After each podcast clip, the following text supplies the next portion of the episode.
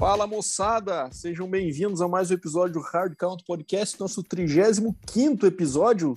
Estamos aqui mais uma vez, eu e meu grande amigo Deminha, direto do Canadá, para fazer essa recapitulação aí de mais uma semana da NFL, semana 4 in the books, né, Deminha? Dá teu oi para a galera aí, meu amigo. Fala galera, bom dia, boa tarde, boa noite. Sejam bem-vindos aí a mais um episódio, né? Hoje com muitas surpresas que rolaram aí nessa, nessa semana, né? Semana 4, com muitos resultados ali é, improváveis. A gente vai debater aí um pouquinho sobre eles e depois também fazer já a nossa, nossa prévia né, da semana 5. Só adiantando, nossas combetas foram uma tragédia completa, né, minha Dado que o Titans também vai me decidir perder pro Jets e mata qualquer combeta possível e existente na face dessa terra, né? Os caras estão de sacanagem com a nossa cara, né, Deminha? Eu fui a falência esse fim de semana. É, os caras quebraram a banca, no caso, né? A nossa banca, né? Porque brincadeira esse resultado aí totalmente improvável, que nem já havia mencionado ali, mas enfim, essa semana eu vou ser mais, vou ser mais é, conservador no meu combo, e até deixei ele montado, vou colocar depois lá no nosso Instagram, mas para recuperar o prejuízo ele tá, tá mais modesto. Isso aí, eu também fui com tudo no Bucks, cara, achando que ia enfiar um menos 9,5 no, no Patriots. Fui pesado mesmo. E a gente tomei na tarraqueta. Eu até comentei com você, né, fora do ar, ali falando, cara, não sei se o Brady não vai ter pena e tal. Você ainda falou, não, ele, ele é vencedor, ele tem espírito vencedor, mas realmente acho que a chuva atrapalhou, né, cara? E... É, acho que foi mais isso aí, mais a chuva e. E eu acho, cara, assim, até falar do jogo, claro, daqui a pouco, né? Acho que ele tava um pouco hyped demais pro jogo, assim, sabe? Acho que, quem sabe, ele. Alguns passes ali que ele não erraria normalmente, acho que ele tava um pouquinho. Se é que é possível acontecer isso com o Tom Brady, um pouquinho tenso. Acho que é a única situação que eles colocaria de se sentir assim, né? Depois de tudo que passou na carreira, enfrentando o time que ou consagrou, né? Ou ele consagrou, digamos assim. Fica essa dúvida. É, e, em Foxborough. É, pode ser. Bom, mas vamos lá. Cara, como estamos só nós dois, a gente não vai quebrar a tradição do quiz. Vamos fazer o quiz. Só que dessa vez um modelinho diferente, né? Então você faz o número 34 para tentar adivinhar e eu faço 35. Lógico que a gente faz aqui entre a gente, né? Mas a gente espera que quem esteja ouvindo aí também esteja tentando adivinhar. Então, Neminha, 34 é teu. Manda aí. Vamos ver se eu tenho alguma chance de acertar esse teu enigma. Bom, 34 é o seguinte: teve vários nomes que eu li ali de, de impacto na liga, né?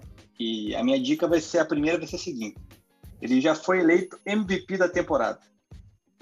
Ai, ai, ai, ai, ai, MVP da temporada, então pode ser o Walter Payton, pode ser o. Como é que é o nosso amigo Tyler Rose lá, cara? O a rosa de Tyler no Tech, Earl Campbell, não sei se ele foi MVP, não tenho certeza, mas já correu duas mil jardas, é onde eu sei. O que é um fator interessante.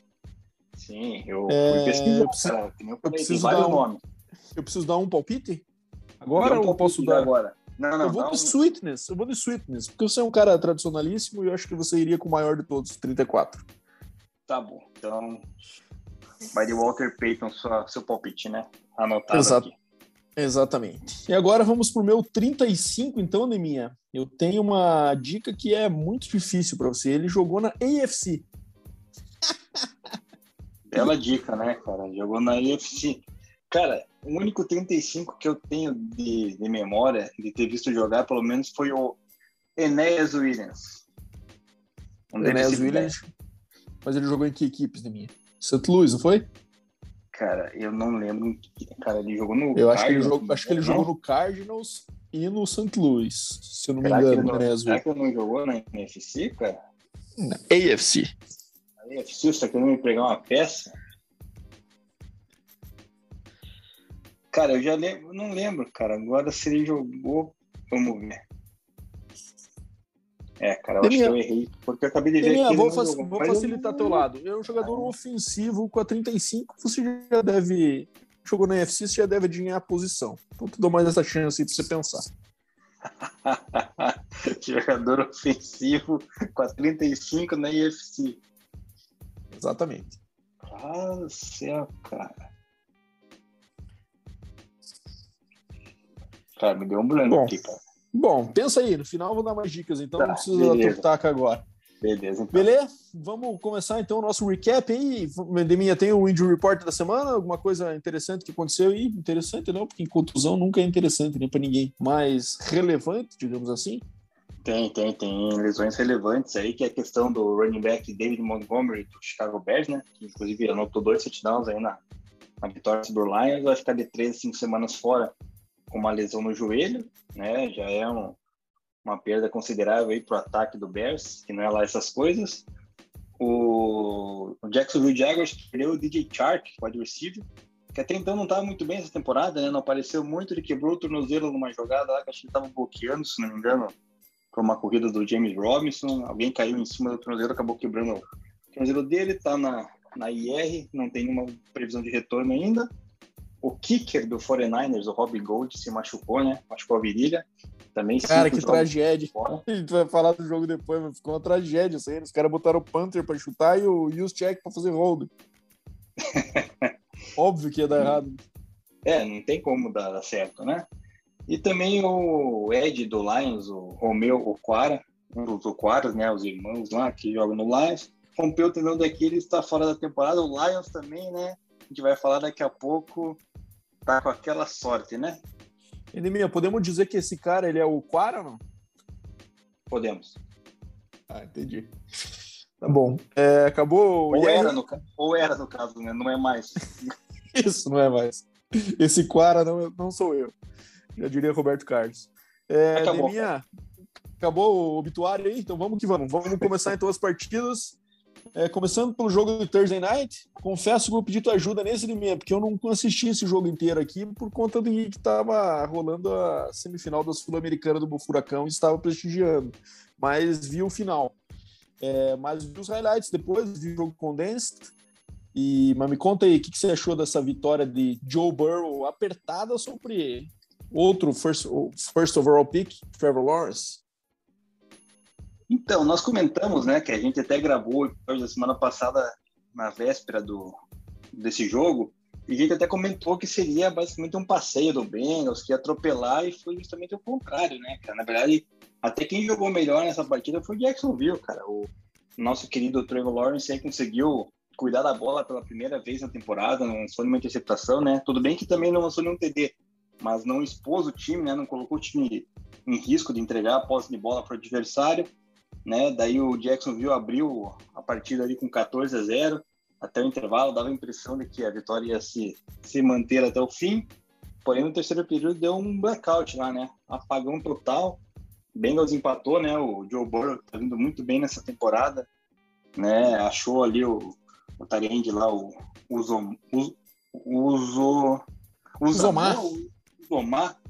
E daí empatou no último período ali, é, também o Jacksonville conseguiu achar mais um TD, mas o, o Bengals foi atrás, conseguiu virar e ainda conseguiu arrumar um field goal lá com o cronômetro zerando, né?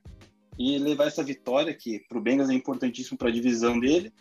E o Jacksonville, cara, continua na sua caminhada rumo talvez a primeira pick do ano que vem de novo, hein? Pois é, cara. Fico bem empolgado com a temporada de Joe Burrow, né? Acho que o cara que tá. Você falou aí de comeback player of the year, não tinha pensado nele, porque a gente pensa, dificilmente pensa no Rookie nessa situação, né? Mas, cara, tá com. Ele tem uma confiança muito alta, né, cara? É até legal sair um vídeo dele ali falando antes do último TD ali que ele mandou pros Omax, os caras mandaram uma, uma Zero Blitz, né? Quando mandam todo mundo, não fica só mano a mano na cobertura. E ele conseguiu soltar a bola a tempo, levou uma porrada e depois tem o vídeo dele na lateral, né? Falando: é, é, vamos mandar zero blitz em mim e tal, pode vir, bota a bola na minha mão. Então o cara tá com confiança altíssima, que era uma dúvida que se tinha, né? Como é que ele ia reagir essa a retorno da contusão e tá reagindo da melhor forma possível, né? Bengals 24 a 21 nesse, nesse jogo aí, jogo bem apertado, bem disputado no fim das contas. Também esperava uma vitória mais tranquila para do Bengals, mas é, Bengals se colocando aí como umas surpresas dessa temporada, claro, enfrentou adversários mais é, modestos, perdeu do Bears, né? Então, longe de ser algo que a gente considere, vamos, vai dar muito boa, playoff e tal, mas um começo bem, bem legal aí para a equipe de Cincinnati. Mas acho que é isso, né? Esse jogo aí, acho que tem muito mais o que falar em relação a isso aí, a atuação do Burrow e, o, e ele sendo clutch aí no second half. É, de Vamos agora mesmo só teve o James Robinson lá, né, que correu para dois touchdowns, mas também não consegue resolver tudo sozinho, né? Pois é, exatamente. É, e fica também o destaque para o nosso amigo Urban Meyer, que aprontou uma daquelas, hein, Você viu essa aí ou não? É, eu li por cima a notícia, eu vi que teve alguém lá do Jacksonville que postou uma nota, mas eu acabei não. É, não então. Longe procurar, mas como você é o adepto de Urban Meyer, eu vou deixar você comentar, né? O jogo foi em Cincinnati, certo? Sim. É, ele ficou por lá, porque ele é, era coach de Ohio State, a família dele, inclusive, acho que ainda mora em Ohio, e ele ficou pela região e foi, segundo ele, em um evento, e lá alguns participantes do evento começaram a chamá-lo para a pista de dança. E apareceu um vídeo nele com um momento um pouco íntimo ali com uma senhorita, e ele é casado, né? Então a casa acabou caindo para nosso amigo Urban que pediu desculpas oficialmente lá, falou que técnico nunca deve ser, ser distração, né? E acabou sendo, enfim. Situação bem esquisita dentro da família Maier aí nesse fim de semana. Mas ele que se vira nisso aí. O problema é completamente dele e não nosso, né, Deminha? Então vamos que vamos, próximo jogo. Washington Football Team vencendo Atlanta Falcons. Cara, vou te falar que esse jogo foi bem massa, hein? Os dois QBs tiveram uma atuação assim, acima da média. Taylor Heineke, cara, vou te falar, hein? Filtre bem o que eu tô querendo dizer, tá? Não estou comparando. Mas eu gosto desse ele porque ele faz umas coisas muito Brad Favre, cara. Correndo para um lado, lançando para o outro e a bola caindo, ele lança no meio para cima, esperando que alguém pegue, o cara pega, é interceptado. Nesse jogo até teve números excelentes, né? 23, 33, 293, 0. E teve alguns, os dois últimos TDs deles ali foram muito massa, né? Aquele que ele lançou para cima sendo derrubado e o nosso amigo McLaurin pegou lá na endzone. E outro que ele tá correndo para a esquerda, faz o comeback, é, joga para direita, o running back lá, o McKissick, correu mais umas 20 jardas ali, esticando uma jogada que tava perdida, né? É, então acho que o Washington. Bom, não é nenhum mérito também ganhar de Atlanta, né? Algo que a gente já se espera, né? Mas era um jogo que Atlanta podia incomodar aí depois de, de ter vencido o Giants, quem sabe engrenar uma sequencinha. É, o Matt Ryan teve uma atuação bem digna, mas, cara, vou te falar, por Darrell Patterson, meu amigo Deminha, os caras estão pagando merreca por esse cara e ele provavelmente é um dos melhores jogadores, o melhor jogador do time, com certeza, atualmente, né? E pelo menos em produção, né? E vou te falar, um dos melhores da liga aí. É, ele fez uma coisa que Julio Jones nunca fez na minha. Três TDs numa partida. O que, que você achou dessa vitória aí do nosso, os nossos companheiros de Washington contra o Atlanta, do nosso querido ouvinte? É, o nosso querido ouvinte deve estar muito irritado, né, cara, com uma derrota dessa no final do jogo, cara. O passe do Heineken foi um passe lateral, né, querendo ou não, ali pro, pro Mexic e ele correu 30 jardas pela sideline ali, cara, quase sem ninguém encostar nele, uma coisa bizarra, né, cara? E o Falcons que tinha começado bem o jogo, né, cara? Tava até. abriu o 10 a 0 daí acabou tomando a, a virada e ainda com um minuto faltando no relógio, por aí conseguiu buscar o, o 17 a 3 no intervalo, né? Ou seja, cara, tava tudo meio que favorecendo o, o Falcons, né? Aí depois no tempo, sei lá o que aconteceu com, nosso querido, nosso querido do Falcons, não, né? A defesa do Falcons é lamentável, né, cara? Acaba não é. segurando ninguém ali, cara. E daí sobra pro Matt Ryan tendo que decidir, cara, tá conseguindo conectar aí com o Cordarrelle Patterson, né? Que é o cara com mais CDs na liga, se não me engano, né? Acho que tem cinco touchdowns marcados de, de recepção aí, o cara tá, tá voando, mas é também é outro é, é outra caixinha, é, como é que é?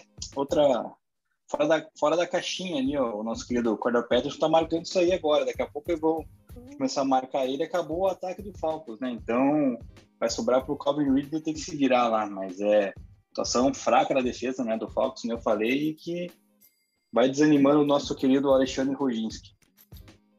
Pois é, cara. Chase Young mais um jogo sem sexo na minha. Ah, Quem diria, hein, cara? Quarto Quem jogo diria isso aí? já, né? Quarto jogo seguido sem sexo. É, o Kyle Pitts aparentemente nunca vai começar a jogar, né? Você tá esperando desde semana 1. É, númerozinho meio médio. Enfim, é, eu acho que nenhum desses times vai incomodar. A Atlanta, eu acho que tá naquela, naquela pegada realmente de brigar lá por top, top 5 no draft do ano que vem. O Washington, quem sabe, tem uma atuação mais digna. Gosto bastante desse o Taylor Heineken, confesso. Malucão, doidaço de pedra. Mas interessante de assistir, cara. Tô... Confesso que estou Heinekenizado. Mas acho que, beleza, fechamos esse, né? Bora pro próximo Texans e Bills. Acho que nem tem muito o que falar dessa partida, né, minha Surra do Bills 40 a 0. E eu acho que o Houston está voltando a ser cogitado como o pior time da temporada que a gente esperava, né, meu amigo Deminha? Cara, esse jogo eu acabei praticamente quase assistindo ele inteiro, porque todos os jogos do Buffalo passam aqui, né? Até por causa da proximidade da, da, da cidade de, de, de, de, Toronto com, com Buffalo ali, então a, a rede da CBS transmite os jogos dele para cá, né? E, cara, primeira bola do jogo, né, o, do, do Buffalo, o Josh Allen mandou uma pique, né? Ali já comecei a achar que ia esquisitar o negócio. O campo estava completamente encharcado, né? Uma chuva é, muito forte que estava caindo lá em Buffalo. Aí o Texas, numa quarta para três, na linha de seis jardas, em vez de ser né, um pouco mais conservador, abriu o placar com 3 a 0 não, quis tentar, nosso querido David Cugger lá, que ninguém entende porque ele tá ali na sideline ainda, né? É, não convertendo, daí depois, o, depois disso o Bills e atropelou, né? Passou o caminhão por cima, cara. O Davis Mill, coitado, né, cara? Lançou quatro piques, é, foi algo bizarro. E para culminar, cara, né, essa derrota, para colocar aquela cereja no bolo, Mitchell Trubisky correu para touchdown, cara. Ou seja, tragédia total para cima do Texans, cara, que, né, na minha opinião, ainda vai ser o pior time da temporada. E o destaque dessa, dessa partida aí foi o Diggs, cara, que até que enfim recebeu umas 100 jardas, né? Recebeu 114 jardas mesmo debaixo de muita chuva. É, isso aí. Acho que o. Cara, o Buffalo. Acho que semana 1 gera alguns trauminhas na gente, né? A gente ficou meio um pé atrás com o Buffalo depois daquela derrota pro Steelers. Mas eles vêm fazendo bem o papel. O Josh Allen não está sendo espetacular como a gente esperava, como eu esperava, pelo menos. Mas encontraram a fórmula, estão distribuindo mais a bola, né? Como a gente vem comentando aí nos últimos episódios. É, mas o Diggs finalmente teve um jogo de Stephon Diggs, como você comentou. Mas, cara, não dá para o Davis Mills continuar jogando na NMC, que foram duas partidas, não dá para o cara lançar 11, 21, 87, 04 e os caras deixarem ele ainda sofrendo se o cara claramente não está pronto. É, mas assim, quem que é o QB reserva do Houston hoje, cara? Porque aqui no depth chart tá deixando o Watson e o Taylor. O Taylor tá fora, deixando o Watson tá disponível. Cara, é, não tem nenhum veterano para botar no lugar desse cara enquanto ele não fica pronto, meu, porque não dá. Isso aí vai ser ladeira abaixo. Não sei que eles queiram isso mesmo, né? Garantir a first overall no que vem e, e bala. Se não me engano, o quarterback é aquele que era do Denver ano passado, cara. O. Puta, me fugiu o nome, cara. Loirinho? É, se não me engano, era. Ai, ai, ai. Me fugiu o nome dele agora, também jogou umas duas partidas por, por Denver lá, também. Pois é, no depth chart que não consigo achar ninguém aqui, cara, mas, pô, qualquer opção de um veterano que vem aí e, e consiga minimamente ter um, um drive ou outro no jogo é melhor do que essa, né? mas enfim. Mas é que esse jogo é. aí, cara, realmente, a chuva atrapalhou bastante, assim, ainda mais um cara calouro, né, cara? É, a chuva tava muito forte, cara. Cara, e coisas de Buffalo, né? Esse jogo acabou que a transmissão foi interrompida uma hora que bateram num poste lá no Buffalo e caiu a, a transmissão. Verdade. Animal, né? E tava transmitindo ali, era uma. Aquela, na, aquela narradora, não sei o nome dela agora, da CBS, de repente, quando eu vi, cadê, cara? Ele sumiu tudo. Que dele? Daí veio os caras do, do, lá diretamente do, do, do estúdio, mas é, enfim. É, vitória avassaladora do, do Bills, né? Isso aí. Bom, vamos para confronto da NFC North, Lions e Bears. É, jogo em Chicago, no Soldier Field. Vitória do Bears por 24 a 14. É, Lions continua nessa sequência aí, né? É, aquela coisa de que decepcionou um pouco a gente nesse jogo, né? Porque até a gente falou, pô, o, o Detroit tem sido um pouco competitivo, vai pegar o Justin Fields aí vindo numa atuação horrível. É, quem sabe seja a chance deles conseguirem essa primeira vitória aí. Mas, cara, aquela coisa, né? É, acho que aquele ditado tá em crise, chama o Lions, tá em, a todo vapor, né? É, inclusive com decisões, bom, uma derrota aí pincelada por decisões bem questionáveis do Dan Campbell, de ir para a quarta descida logo no começo do jogo. Cara, eles tiveram cinco viagens à red zone nessa partida, se não me engano, e conseguiram três pontos é, destas é, em cinco. De cinco, eles conseguiram três. Eles desperdiçaram quatro oportunidades de marcar é, na red zone nessa partida por conta dessas decisões estúpidas de Dan Campbell, que quer ser agressivo, mas, cara, para você entender que para você ser agressivo, você primeiro precisa ter qualidade para isso, e segundo, que você precisa estar tá jogando com um adversário que justifique isso, né? Quem sabe você bater o field goal, manter o jogo sob controle, manter o jogo próximo contra o Bears com o Rookie, seja uma estratégia muito mais adequada do que você querer socar a quarta descida desde o começo, tá? Uma coisa está jogando contra o Chiefs, contra o Rams, contra o Bucks, esses times que você claramente vai precisar de pontos. Outra coisa, está jogando com o Bears, com o Justin Fields. Justin Fields é, tem uma atuação bem melhor, que acho que prova aquela teoria, né, que os rookies é melhor que botem para jogar logo, tem essas growing pains aí, né? Vão crescendo com os erros, aprendendo e enfim, é, conseguiu e, e, o interessante do Justin Fields, que eu acho muito bom para o desenvolvimento dele, é que ele não teve muita, muitas corridas, né? Foi um jogo basicamente de pocket dele, conseguiu 209 yards, lançou uma pique, é verdade, mas conseguiu passes longos, completou um de 64 ali para o Darren Mooney, é, enfim. Foi um jogo bem digno e, e o Lions acabou dando tiro no próprio pé no final ali, quando eventualmente tinha uma chance de 10 pontos atrás, podia bater um field goal, manter o jogo em sete pontos, botar uma pressão para o lado e lá, decidiram para a quarta, não converteram e ali acabou o jogo. Então, é, cara, é, começa a entrar naquela fase aí de olhar para o calendário do Lions e tentar caçar uma vitória aí, né, Neminha? Eu acho que vai acontecer eventualmente, mas estão ah, perdendo boas chances aí com no momento que eles ainda estão competitivos, né? Porque depois começa a pesar essa história de estar com zero na primeira coluna ali e os caras começam a sentir mais, né? Como você fala ali, né, cara, sempre tem um sapato com o pé cansado, né, uma coisa assim, né? Então, isso, chinelo isso, velho com o pé cansado. É, por isso que o Lions talvez casse uma vitória. Mas, cara, é, a cerejinha do bolo dessa partida é aquele fumble bizonho, né, que o centro arremessa a bola no peito lá do, do Goff, que não tá esperando a bola, cara. Nossa, bola, horroroso. Do jogador do Bears, cara, ali, ali foi, ó, espetacular. Daí na sequência ainda veio turnover on down, numa quarta descida que você já falou, mais um fumble na goal line de novo. Então foi acumulando erros ali onde não pode errar, né? Na, na red zone ali, você tem que tentar pontuar, tentar marcar, cometendo erros assim, não tem como ganhar o jogo, né? E o Lions decepcionou a gente que apostou que eles fossem vencer o Chicago Bears, né? Fora isso, cara, é, o Goff até teve uma atuação digna, né, cara? Teve dois CDs, uma interceptação, quase 300 yards ali. Mas é, decisões erradas ali acabaram prejudicando o Lions nessa partida. Pois é, seja lá qual foi a planilha que o Dan Campbell estava usando para o Analytics dele, não funcionou nessa rodada aí. Espero que ele jogue fora.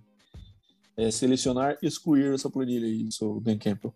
Vamos lá então para o próximo de minha Carolina Panthers, perdendo para o Dallas por 8 pontos, 36 a 28 para a equipe do Texas, com o Dak Prescott tendo uma atuação de quatro touchdowns, poucas jardas, é verdade, né? Quatro touchdowns, mas o que marcou essa, essa vitória aí foi que o Dallas passou por cima no jogo corrido né, do Panthers com 34 corridas em, 200, em 245 jardas totais. Zequinha is back, aparentemente, né? Acho que voltou com tudo aí da uma temporada mais ou menos no ano passado.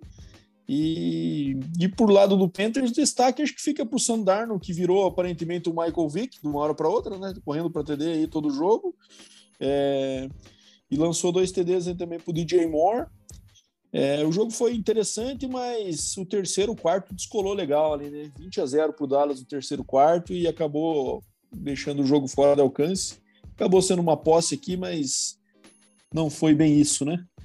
É... O que, que achou dessa partida? Ele me assistiu esse jogo ou não? Cara, eu assisti uma boa parte desse jogo. Realmente foi algo que você consegue ver impressionante a questão do, do Sandarno liderando agora na NFL em touchdowns corridos, cara. É algo espetacular, né, cara? Você não consegue imaginar um negócio desse. É, e tá lá, né? Tá jogando bem, né? Lançou duas picks, é verdade, mas a equipe do, do Carolina até que fez frente pro Cowboys, né? Foi um jogo bem digno, com exceção do terceiro período ali, que Dallas conseguiu abrir. Teve uma jogada no final, acho que se não me engano, do segundo período, cara, que o que o Tyrene recebeu e sofreu um fumble, mas não deram fumble, cara. Deram que o Tyrene já tinha avançado ao máximo lá. E daí, só que, cara, não, cara, foi logo na sequência que ele pegou a bola, so, sofreu um fumble e ali também dá uma balada, né, cara? Não pode, não poderia revisar a jogada tal, e enfim, é uma vitória do Dallas, mais uma atuação, né, do Prescott considerável, né, já dá para colocar aí com um fortíssimo candidato ao comeback player of the year ao lado do Burrow, né? Mas ele acho que ainda está tá na, na, na, frente na minha, na minha, análise, né? E, mas enfim, é, Cowboys aí vai se consolidando na sua divisão, que é tranquila. E o Panthers, cara, agora conhece sua primeira derrota, né? No, no, é, cara, o Panthers acho que, assim, também é um acaso de calendário. Acho que ninguém estava pronto para dizer que o Panthers era um time forte ainda, né? Acho que é muito mais uma surpresa dessas três vitórias terem corrido até ali do que a gente está com a certeza. Caso parecido com o do Broncos, né? Imagino eu que você deva concordar comigo que também não é um time para tá, chegar invicto aí na semana 4 se não fosse algumas questões de calendário. Queria falar, mas esse jogo é o Tirvon Diggs, da minha. Irmão do nosso amigo Stefan, candidataço a Defensive Player of the Year, em cinco interceptações em quatro jogos, tá maluco, cara? Os caras às vezes não conseguem isso aí em dois anos, ele fez cinco já. É, candidataço, hein? O que, que você acha? Você acha que vê alguém acima dele nesse momento aí? Olha, no momento eu não vejo, cara, realmente. Até tinha notado aqui na minha, na minha planilha. planilha que não falha? É, para falar dele, Diggs, realmente, cara, o cara tá uma média de uma pique por jogo, mais até, né? Porque já tá com cinco, mas, cara, é. Destacando, né, que a gente não esperava muita coisa da defesa do Cowboys, parece que é... o menino tá bem, né? Cara, o Dan Quinn é um bom coordenador, né? Como head coach, depois não conseguiu recuperar aquele Falcons depois daquele trauma do Super Bowl, mas como coordenador defensivo, claramente ele tá fazendo essa defesa do Dallas um nível acima do que era no ano passado. Né? Então, o cara é, é, fera realmente, mas não sei se ele vai ter outro shot de head coach. Vamos ver. É, bora pro próximo? Colts e Dolphins. Joguinho chato que dói, hein, Demi? Esse aí, não sei se você assistiu, mas eu assisto todos os jogos pelo Red Zone, né? Então vou acompanhando aí os, os principais lances de cada um, depois dou uma olhada nas estatísticas e tudo mais, para ver como é que fechou. É, Carson Wentz não, não, não, lançou um turnover de minha, não cometeu um turnover, isso aí não acontecia, ele marcar um TD, é, marcando TD e não cometendo turnover no mesmo jogo desde 2019. É mole isso ou não? Dá não um ano completo aí. Né? O, Brissett também não lançou nenhum numa pique, né? Bem, bem observado. Ex, é, bom, que também o Brissett era ex-QB do Colts, né? Então conhece bem o sistema ali também. É, bom, acho que o Colts teve um jogo ok, né? É, um jogo limpo, um jogo sólido, um jogo que a gente esperava ver do Colts no começo do ano antes de virar essa, essa bagunça aí, né? Quem, será que é o, o Carson Wentz está entrando no eixo aí, está se adaptando ao sistema, Deminha? Cara, eu acho que eu acho que ainda é cedo para falar, né? Mas cedo, cedo. Também acho. Tudo, tudo depende de, cara, quando chegar na oitava rodada, nona rodada, a gente poder ter uma noção realmente do que o Ents está tá podendo trazer para o Colts e, e, o que o Colts pode assimilar dele ali. Principalmente que a gente já cansou de falar dos wide receivers, né, novos, né, muito jovens, então até pegar aí no tranco tem que, tem que ver como é que, que vai se desenrolar. E esse jogo aí, cara, a única jogada que marcou mais foi um fumble do Brissett, né? Já no início do quarto período ali, quando o Miami estava tentando buscar uma, uma aproximação no placar. Fora isso, cara, vitória que eu já esperava que o Colts fosse ganhar, na minha opinião, o Colts é um pouquinho melhor que o Miami, né? E importante para a primeira vitória, no caso, né, na, na, na temporada, porque se dá um ânimo ali, ainda mais agora que o nosso querido Titans ali se embolou, né? Então agora fica só uma vitóriazinha ali de, de empatar na liderança da divisão. É, porque essa divisão tá terrível, né, cara? Eu acho que vai ser só aí essa divisão aí, cara. Vai ser é, Texans e Jaguars ali brigando para quem vai ser o pior, né? E esses dois times é, brigando pela liderança, mas não cansando de nos decepcionar, né? Titans e Colts. Eu acho que vai ser aquela coisa ali que vão acabar com um recorde aparentemente próximo ali do próximo do limite do positivo, ou então, quem sabe, seria uma divisão surpreendente se a gente tivesse um campeão com um recorde negativo, hein, Nimi? Pode acontecer, hein? Acho que nenhum. Eu ainda acho o Titans acima, mas o Colts tá, tá um 3 e tá um jogo atrás da liderança apenas, né? Então, enfim, é, tá completamente na parada ainda. Mas, enfim, dos dois times acho que não empolgam absolutamente ninguém, né? É, acho que ninguém hoje para para ver o Dolphins e o Colts, e o Colts jogando por causa dos seja dos, dos QBs, seja dos, dos skill players que eles têm, não sei, para mim encaro dessa forma. E o Dolphins também, cara, regressaço, né, do que a gente esperava no ano passado. Brian Flores aí surgiu como um técnico promissor, mas é aquela coisa, tem alguns técnicos que surgem assim e acabam nunca virando, nunca virando, daqui a pouco tá na rua de novo virando coordenador. É, vamos ver se isso é o destino do nosso amigo Brian Flores, claro. Perdeu seu QB titular, tem toda uma série de justificativas, mas enfim, tá bem chato de ver esses dois times aí. Acho que até chega de falar desse jogo aí. Bora pro próximo. Browns e Vikings. Esse jogo também foi um festival de punts, né, Neminha? Não sei se você teve o prazer de assistir. Baker teve o jogo bem abaixo, o primeiro placar, né, 14 a 7. Às vezes eu esqueço de falar os placares, imaginando que vocês tenham assistido também. Mas vitória do Browns fora de casa contra o Vikings, 14 a 7. Jogo bem ruim do Baker Mayfield, 15 de 33, é, lançou menos de 50% do incompletion com apenas 155 jardas. Claramente a conexão dele com o Odell não está funcionando. Perdeu o Odell aberto algumas vezes nessa partida aí e perdeu feio, assim, lança longe. É, o principal receiver dele foi o Rashad Higgins. Acho que está sentindo a falta do nosso amigo Jarvinho, que não vinha fazendo uma temporada espetacular, né? Nem ano passado teve, não teve, né? Acho que nem, nem perto de mil jardas, mas acho que era um cara que ele confiava ali em, em third downs, em situações de importância, ele acabava procurando ele. Mas o jogo corrido tá on point, como sempre, né? 38 corridas, 184. Nick Chubb é um monstro, né? Correndo mais uma vez para 100 jardas, Karen Hunt também complementando aí com suas 69, 4.9 jardas por carry. E o Vikings é aquela coisa, né, cara? Parece que quando a gente sente um pouco de vontade de apostar no Vikings, eles fazem questão de falar assim: não, não confie em mim, por favor. É, Kirk Cousins teve um jogo mal menos também. É, bom, ofensivamente os dois jogos foram bem abaixo, os dois times foram bem abaixo, né? Eu já visto o placar de 14 a 7 então, jogo bem protocolar, como tem sido o Browns, né? Que acaba chegando aí na, nessa liderança da divisão, junto com o Bengals, junto com o Ravens, se não me engano, né? O Ravens também tá 3-1, certo? Também 3-1. É, então tá, tá na parada, mas é, tem sido bem, bem protocolar as vitórias aí do Browns, não tem encantado como a gente viu em alguns jogos ano passado, né? É, a defesa do Browns vem, vem dando conta do recado, né? Até por esse ponto, acho que o ataque tá, por enquanto, tá tranquilo, né? Mas o Baker Mayfield ele tem que começar a produzir um pouquinho mais, né? É, o jogo terrestre, com certeza, é, é a melhor da liga, né? A melhor duo aí com o Nick Chubb e o Karim Hunt. Mas o jogo aéreo tá devendo, cara. É, é, tá deixando muito a desejar e tá deixando na conta da defesa, né? A defesa tomou o TD no começo do jogo, né? E depois fechou a casinha, cara. Ninguém mais entrou lá na próximo, né, da, da red zone do, do Minnesota, do, do Cleveland Browns, né? Tanto é que o segundo, terceiro e quarto período o Vikings zerou, né? E, cara, o, o Cousins é aquele negócio, né? Quando chega na hora dele decidir, dele mostrar alguma coisa, ele não consegue, né, cara? Ele, ele pipoca, cara. Ele desaparece, cara. Ele foi interceptado ali no finalzinho, né? Também na, no quarto período. É não consegue levar o time né, à vitória. Ele realmente é decepcionante, cara. É um quarterback mediano ali que ganha mais do que estão pagando para ele, né, na minha opinião.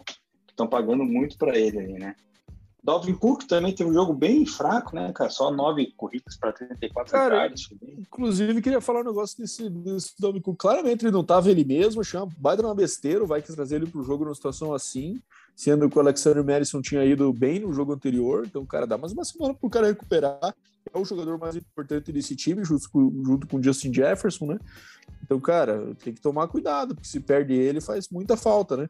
E sobre o Vikings, cara, é bom ter esses times assim, né? Me lembra muito o Chargers, do Rivers, ou os Chargers, mesmo os Chargers do ano passado, que é aquele time que parece que todo jogo tá uma posse atrás ali, e daí é aquela, aquela roleta, né?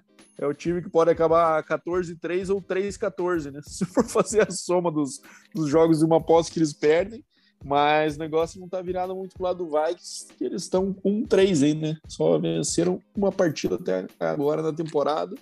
E acho que tudo caminha, se continuar dessa forma, para uma debandada geral, seja de QB, seja de head coach ao final desse ano, né? E a defesa do, do Vikings, que eu achei que iria melhorar, né? Com as aquisições que, que teve, também, cara, não tá mostrando muita coisa, né, cara? Não consegue sacar o quarterback adversário direito, não consegue forçar fama, interceptar, causar turnovers né, para o adversário, enfim, decepcionante a defesa do, do Vikings, mas é, é, uma divisão também deles complicadíssima, né, tem o Green Tech, que a gente já cansou de falar, né, que é o favorito, e deve, deve levar né, com, com sobras aí. É, só um, um, um fato curioso do Miles Garrett, ele foi, ele jogou sem mangas na camisa nessa, nessa, nesse jogo pela primeira vez em muito tempo, né? E o cara tá com o braço do incrível Hulk. Ele, ele postou no Twitter dele que primeira vez que eu jogo sem manga e fui selecionado para um teste aleatório de doping na manhã seguinte. Então, é isso aí, cara. Mas olhando a foto ali, realmente não dá para culpar o pessoal do antidoping nessa aí, não, viu? Dá para julgar, não. Faria o mesmo. Bom, bora para o nosso próximo jogo, então. Giants vencendo o New Orleans Saints no seu retorno para casa. O primeiro jogo depois do Furacão lá, que, que voltam para, o, para a cidade de New Orleans. Giants 27 a 21. Um jogo muito bom de Daniel Jones, Saquon Barkley, todos aqueles caras que a gente critica com frequência aqui, né, Deminha? É... Fez um jogo de 402 jardas e o Barkley fazendo um TD corrido e um recebendo finalmente decidiram tirar o nosso Cadário Stone da gaiola, né, Deminha? Conseguiram, quando você drafta um receiver com a vigésima escolha geral, seria uma boa ideia se você o utilizasse, né? E o Giants aparentemente achou que a semana 4 era um bom momento para isso começar. 6 para 78 para o nosso amigo Cadário Stone. E o New Orleans, cara, eu não achei que isso ia acontecer, viu, Deminha? Porque Drew Brees estava numa fase ano passado que a gente falava, cara, esse cara não tem mais nada nesse braço aí. Mas ele tá fazendo falta, cara, porque o, o Saints não consegue fechar o jogo, cara. Ele teve duas oportunidades no final ali, com o jogo com 11 pontos, se não me engano, e outra ainda, mais uma, quando eles receberam a bola, quando tava uma posse. Três three and out e sai do campo. Que é aquele momento que um cara, mesmo sem braço, com a precisão e com a sintonia que ele tinha, conseguia converter um turn down ali no momento decisivo, né, Nemi? E às vezes fechar um jogo importante, como foi esse o caso. É, Daniel Jones, Deminha, tem uma provocação para te fazer, viu? Em pra casa, mim? em casa, estatística do Daniel Jones jogando em casa: 14 TDs, 16 interceptações. Fora de casa, 25 TDs, 7 interceptações. E aí eu te pergunto, Deminha, você que conhece a região ali, não seria uma boa ideia ele morar fora e, e viajar para os jogos em casa também, para parecer que fosse fora? Morar, sei lá, em Filadélfia, ali, com umas duas horinhas de Jersey. O é, que, que você me diz? Não seria uma boa ideia? Porque o cara aparentemente é, não gosta do Giants Stadium, né? Nosso amigo MetLife. E o Saints, eu acho que a maior prova que eles são um time é, da média para baixo, agora com esse elenco, é porque eles não conseguem ser favoritos, né, cara? Quando eles têm jogos que a gente acha que eles vão ganhar, eles vão lá e espanam. E, e eles só conseguiram a vitória aí contra, contra times, eventualmente, que eles poderiam ser surpresas, né? E os buracos no elenco estão claros ainda, são os mesmos que, que a gente sabia que ia ter. QB, não tem um running back power runner, tem que usar o Taysom Hill ali para correr no goal line, e não tem receiver. O que, que você me, me disse dessa partida aí? Bom, sobre o Daniel Jones aí, é, o Giants já fica, na verdade, fora de Nova York, né? Fica ali em Jersey, então é... Não sei qual que é o problema que ele tem com a região. Talvez acho que o, Giants deva mudar ali e colocar jogos no Giants Stadium ali, pra, ou no, mudar para Red Bull Arena ali, que fica em, em Newark, sei lá, cara, para mudar de áreas para ver se o cara consegue jogar ali, né? Pelo visto, não consegue. É, também teve a sua pique, né? Nada de espetacular. Mas o destaque é Secon Barkley, né? Ganhou o jogo, virou para a câmera, mandou beijo de coração pro Bada, falou: ó, é para você que eu tô marcando esse touchdown aqui, cara, entendeu? Me critica toda, toda vez, fica falando que eu sou jogador que se machuca e tal, e mandou aquele cala a boca, né, cara? Não quis nem saber. E daí do lado do centro, é que você falou, né, cara? Quando a gente acha que vai ser favorito, os caras vão lá e, e perdem, né, cara? Dessa vez perderam com o James Winston até jogando bem, né, cara? Sem lançar interceptação e tudo mais.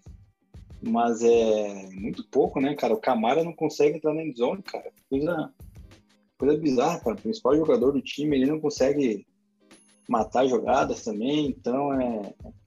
E o destaque negativo dessa partida foi as defesas, né, cara? Que nenhuma delas cometeu sec, cara. Ou seja, nenhuma delas conseguiu botar o QB adversário no chão, cara. Então, no, no final das contas, foi um jogo ruim, né, cara? O placar até que foi um pouquinho elevado, mas um jogo que realmente foi duro de assistir, né? Pois é, e eu fico com a sensação, cara, vendo o James Winston jogar, que não sei se ele ou o Sean Payton estão muito preocupados em que ele tenha números limpos, que ele não lance interceptações, mas eles estão indo em outro extremo, cara.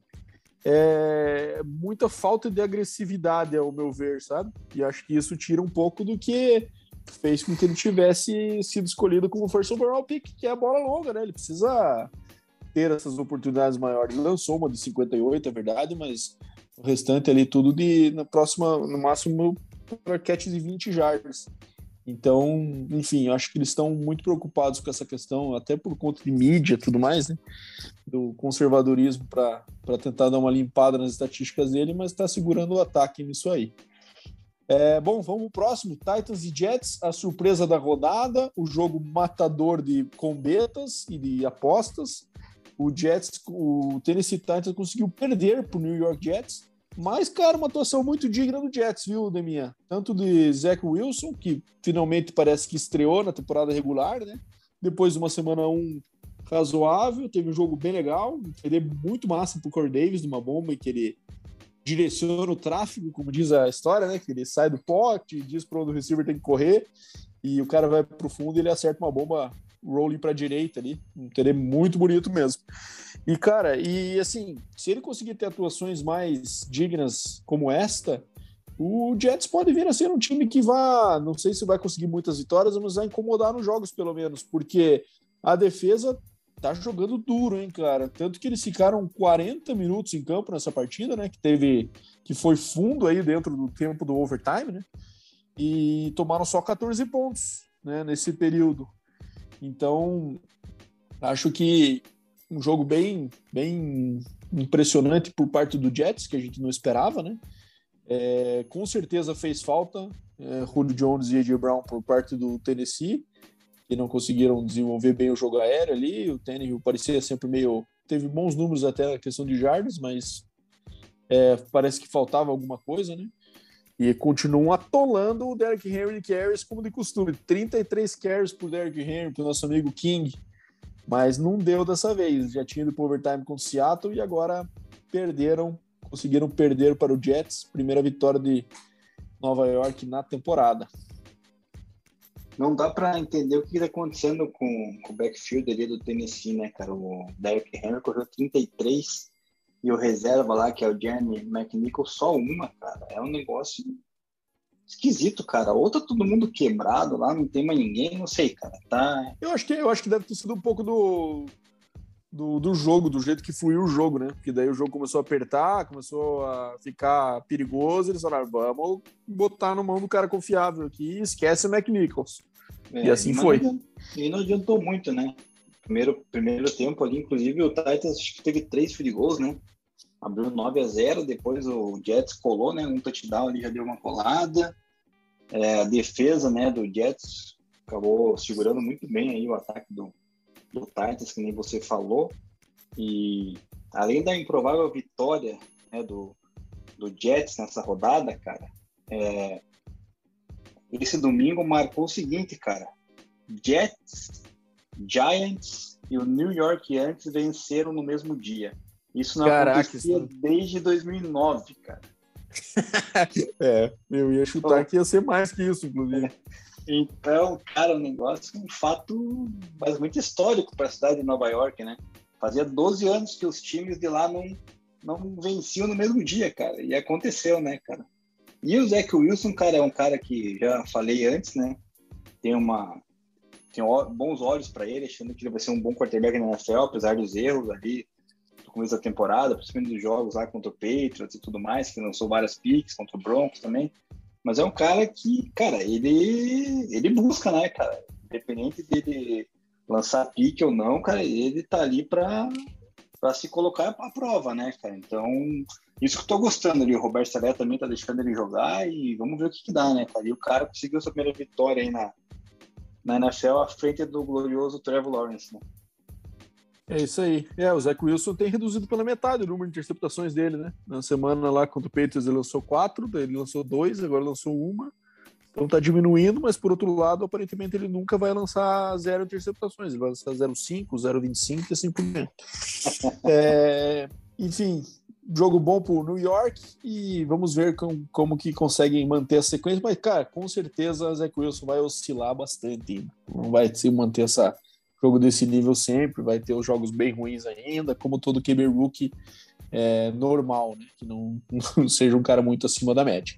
E essa rodada aí marcou tanto a vitória dele quanto a do Fields como a primeira vitória do, do quarterback dos Rooks com o titular, né?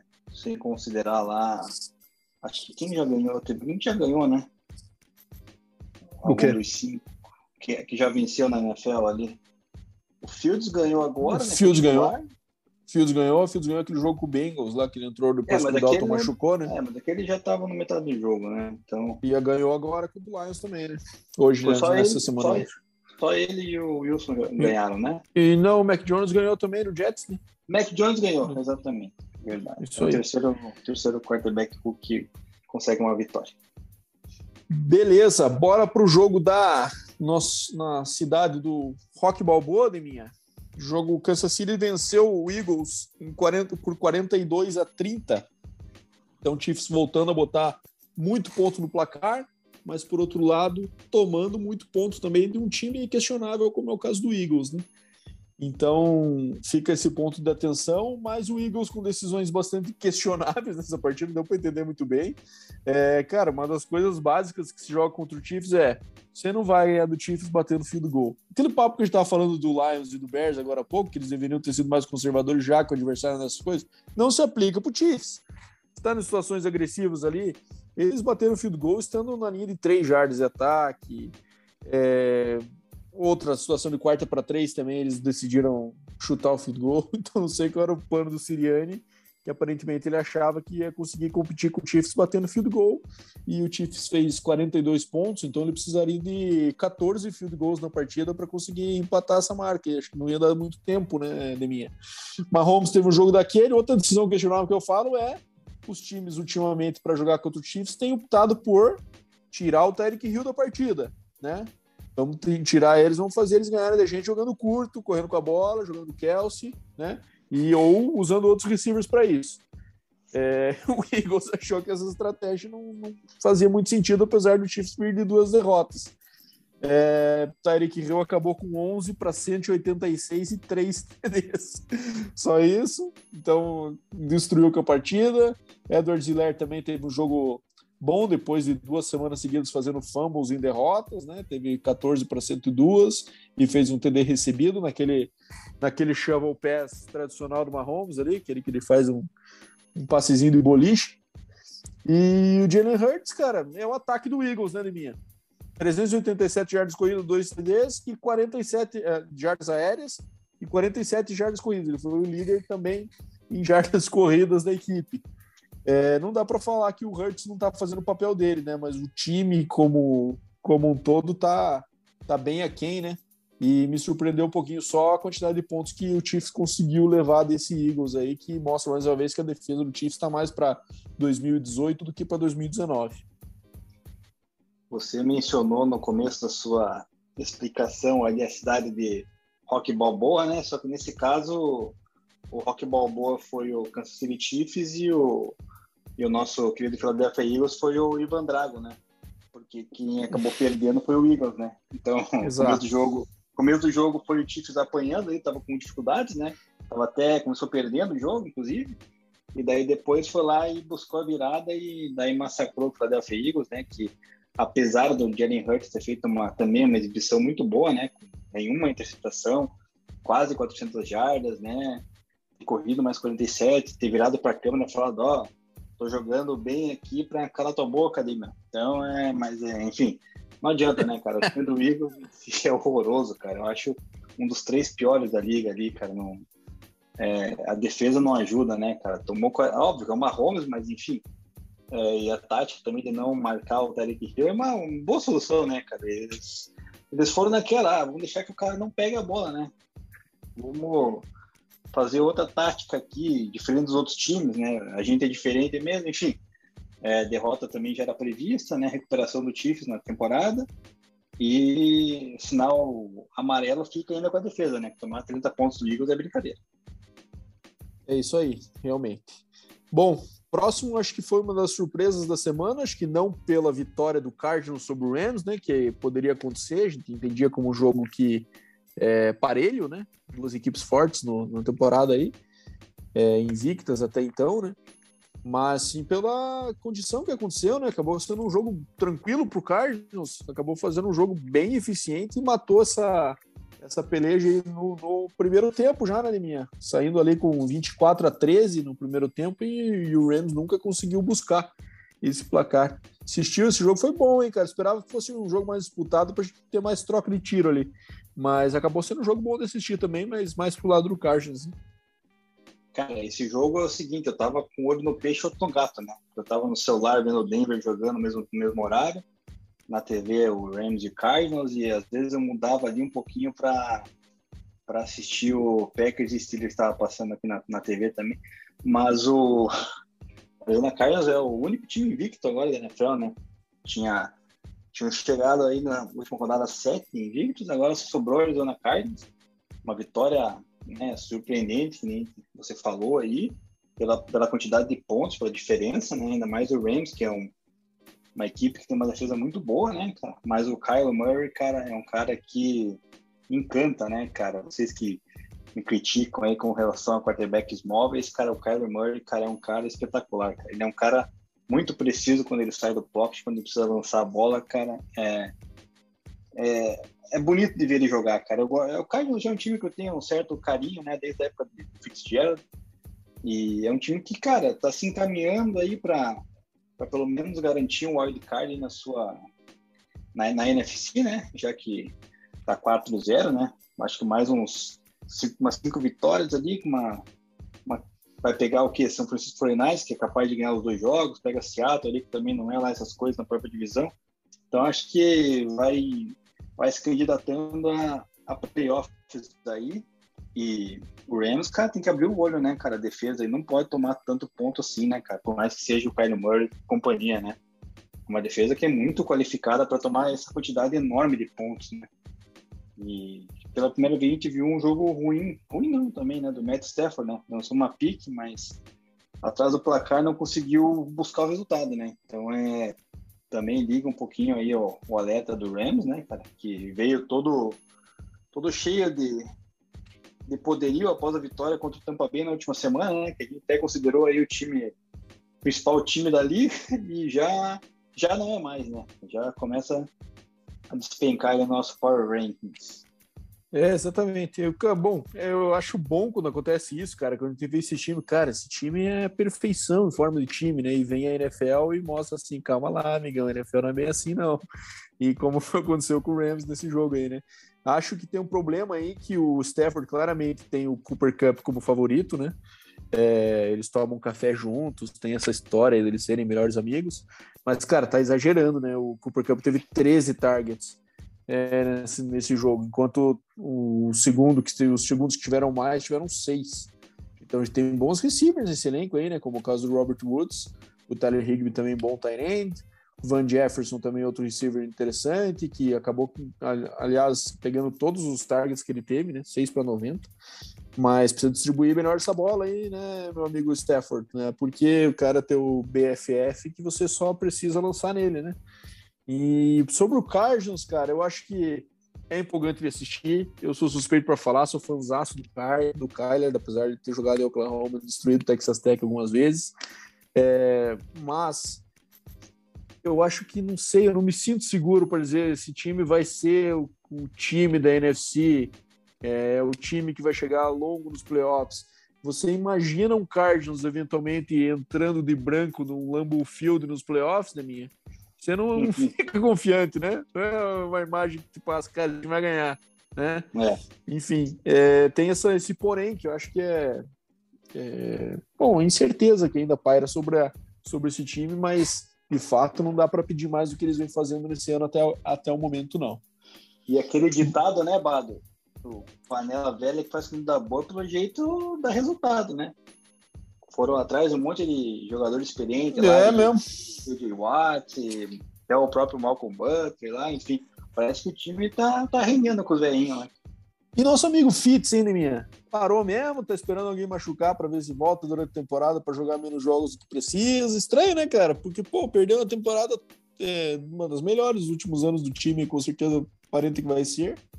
E ele não falou se se aposentou, se não aposentou, não dá para entender muito bem o que, que tá esperando, né? Pois é, cara, esquisito, mas enfim, esperamos que talvez aí na metade da temporada ele decida alguma coisa e volte, né, cara, pro bem do, do futebol aí, que merece ser uns cara, um cara desse em campo, né?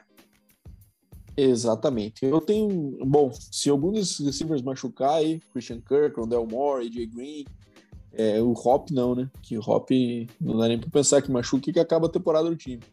Mas eu acho que eles dão uma ligada para ele, hein, é, não, não dá para duvidar, né, cara? Alguma coisa eles devem ter programado ainda mais que o cara não, não se manifestou, né, cara? Não sai, pelo menos a gente lê notícias aí, eu não consigo ver nada falando, mas enfim, vamos aguardar para ver o que, que acontece, o desfecho aí, cara.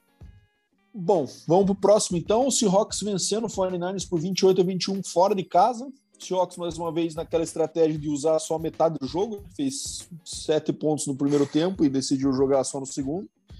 E o jogo acabou ficando marcado pela contusão do Garoppolo ainda, que, mar... que jogou o primeiro tempo, saiu com uma contusão na panturrilha, né? E jogou o Trey Lance no segundo, mas claramente estava um pouco off-target. O que, que você achou? É, então, espetacular o Lance jogar, ter esses números de dois touchdowns, 157 jardas, né? Conectou então um, longo pro Debo Samuel, né? Uma jogada de 75 jardas, mas é o Garoppolo é meio cara é meio fresquinho, né, cara? Já saiu aí notícia que talvez ele possa jogar essa próxima temporada, então não deve ter sido nada de grave na, na próxima partida. Sim. É isso. Não pode, não deve ter sido nada de grave aí na portuguesa do nosso querido Modelete aí, né, cara? Porque é brincadeira. É mesmo, tava, tava com medo até que fosse Aquiles, é, ah, pelo que falaram. Hoje eu li algo dizendo que parece que ele pode jogar já na próxima, na próxima partida. Então, é, cara, eu acho que esse cara é meio. É muito marketing, né? Enfim, é, Turnense merece muito mais ser colocado para jogo, igual aconteceu com o Fields aí, igual colocaram Zach Wilson, Trevor Lawrence. Tem que botar esses caras para jogar, né, cara? A gente tem uma gama de quarterbacks que se você olha e fala, cara, esse quarterback não serve para se titular na NFL. Então, por que insistir, né? Não insiste, cara. Dá oportunidade pro cara novo para desenvolver, né, cara? E, e, a gente espera que o Fortnite faça isso, né, cara? É, mas não sei se vai fazer, né? Com essa notícia que saiu do Garoppolo. É, do lado do Seahawks, cara, um jogo muito muito baixo também do Russell Wilson, né? Só 149 jardas. Ele que tá acostumado a, a muitas jardas. O Tyler Lockett também jogou dois jogos e, e entrou naquela do, do Chandler Jones lá. Né? Chandler né? Jones. Por sinal, o Chandler Jones meteu, meteu o sec nesse jogo ou não? Cara, não, não, não, lembro se ele meteu. ah, claro que não, né? Tá de folga ainda, né? A próxima é. semana que ele sai da, da cota já, né? É, então, é igual o Lockett. O Lockett nas primeiras duas rodadas fez o quê? Quase 300 jardas. Tá ali, a média dele deve ser umas 80 por jogo. Tá agora, na próxima rodada, ele joga de novo, cara. É, então. 24, 24 jardas, cara. E, assim, é... Seahawks se reabilita, né? Ele, na divisão. O 49 já era esperado, na minha visão, essa queda aí, cara. Achava que não iria aguentar, até pelo Garópolo mesmo. Tentou buscar uma reação no final do jogo, mas já era tarde demais e, e se complicou na divisão, né? Porque acabamos de falar do, aí do Cardinals, do Rams e, e agora do Seahawks. O próprio 49 está tá se complicando. É, eu fiquei com uma cara que esse jogo aí ficou mais com a sensação de que de fato a divisão vai ficar entre Rams e Cardinals do que Seahawks vai incomodar. Parece que o Seahawks parece que todo ano fica um pouquinho mais esquisito e o 49 se ficar sem o, o Garópolo, é, obviamente o Trey Lance tem bastante futuro, mas é, leva tempo, não é de uma hora para outra que ele vai estar estourando já. Bora falar do teu time agora, de minha derrota do seu Denver Broncos para o Baltimore Ravens por 23 a 7, jogo que também ficou marcado pela é, manutenção da sequência de 100 jogos consecutivos de pelo menos 100 jardas corridas parte do Ravens no final ali, quando eles é, podiam ter ajoelhado e quiseram correr para 5 jardas para manter a, a sequência viva. E se eles correram para 100 jardas nas próximas, eles quebram o recorde da NFL com 43 jogos seguidos, com pelo menos 100 jardas corridas. É... Drew Locke, de minha, tava com saudades ou não? Deixa eu até respirar aqui para começar a falar desse jogo, né? Porque, primeiramente, eu vou falar o seguinte, cara. Nosso querido treinador, Vic Fangio, né? Nosso velhinho simpático, né, cara? Ele saiu reclamando do, do Baltimore, que correu ali com ah, reclamou disso aí? Reclamou, falou que, pô, não, não, eu nunca vi no NFL com 3 segundos um time ir lá e correr, né, cara, que o jogo ganha. Daí o Harbour lá, por outro lado, falou, é, mas com 30 segundos faltando pro, pro jogo acabar, você tava tentando meter TD e, e, pedindo tempo. Cara, é um negócio que, assim, na minha visão, os dois lados estão errados, né, cara? Em todo caso, é, não cabe a mim decidir, cara, porque eu acho que eu, no lugar do, do Harbour, se eu tivesse no comando do time um, é um recorde, querendo ou não. Eu iria tentar, só que eu não iria colocar o meu melhor jogador, né? Que foi o caso do correr com o Lamar Jackson. Eu colocaria lá, dar a bola pro John Bell, pro Tyson Williams, sei lá, vai outro jogador correr essas jardas ali, até porque o recorde pertence, que, que pertence ao Steelers, né? Que é rival do, do Ravens. Então, assim, é, um, é uma marca, querendo ou não, histórica, é, vale a pena. Mas, é, enfim, falando do jogo agora, cara, Drew Locke, Voltou, né? Ele voltou. Com a sua... Ted tá fora, cara, próxima semana ou não? Cara, ele tá no protocolo de concussão, então não dá para saber, né, cara? Tudo depende da análise que vai, que vai ser feita. É, se ele estiver fora, já é, vai, vai ser complicado, né? O Drew Locke, cara, o ataque do Denver ali, decepcionante, cara. O próprio Dior também não foi nada demais, né? Enquanto estava em campo, acertou metade dos passes que tentou. E a defesa, cara, ridícula, cara. É inadmissível um time da NFL permitir Lamar Jackson passar 300 jardas, cara. Ele fez isso, ele fez isso aí... uma vez na carreira, cara. Uma vez. E aí tu falou semana passada ainda que a secundária era melhor que a defesa contra a corrida, né, Neminha? Acabou que eu acho é. que os caras focaram nisso. Não, foi bizarro, cara. Não deu para entender, cara. E, e os caras deixando o Lamar Jackson passar claramente. Só que, cara, não estavam marcando os wide receivers, né, cara? O Hollywood Brown lá pegou um TD longo, cara. Ainda mais, um, ainda mais jogando em Denver, né? Que tem, a, que tem altitude, a bola flutua mais, cara. Então, pô, o passe do Lamar Jackson ali ficou no ar uns 5 segundos até cair na mão do, do Hollywood Brown, até ele chegar lá na bola. Então, dava tempo, cara. É, é, foi decepcionante ver a defesa atuar dessa maneira, cara. Né? Não tem outra explicação, cara. Então, é, agora é ver o que, que o Denver pode. Que nem, começou a temporada do Denver agora, né? Até tinha mencionado semana passada os outros, que os três primeiros jogos eram jogos meio que obrigação de vencer e que agora começaria o desafio e a gente poderia analisar o Denver. Então dá para analisar que realmente a coisa não tá boa, não tem quarterback de fato, né? Confiável. Drew Locke lá, cara, é...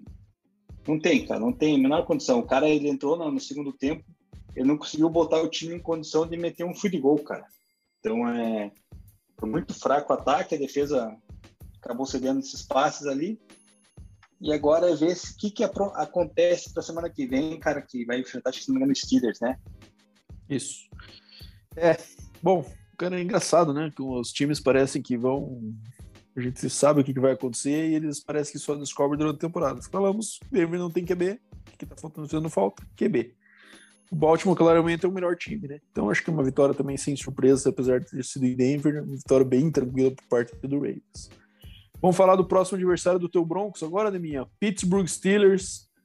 Cada vez mais triste de ver Ben Roethlisberger jogar futebol americano, perdendo para o Green Bay Packers, que é, acho que passa por aquela mesma sensação que a gente falou da semana 1, né? Esses dois times, na verdade, né, cara? Acabaram que a semana 1 deram uma esquisitada na imagem deles pra gente, assim, não sei se pra você, mas pra mim fica aquela sensação, né? É, o Pittsburgh jogando futebol americano horroroso, parece que só tem três jogadas no playbook, que é o handoff pelo meio pro Nadir Harris, é, um passezinho na lateral, bola longa na lateral, colada na lateral, que geralmente o Big Ben tá errando por 15 jardas, ou para curta ou para longa, ou a bola vai para fora.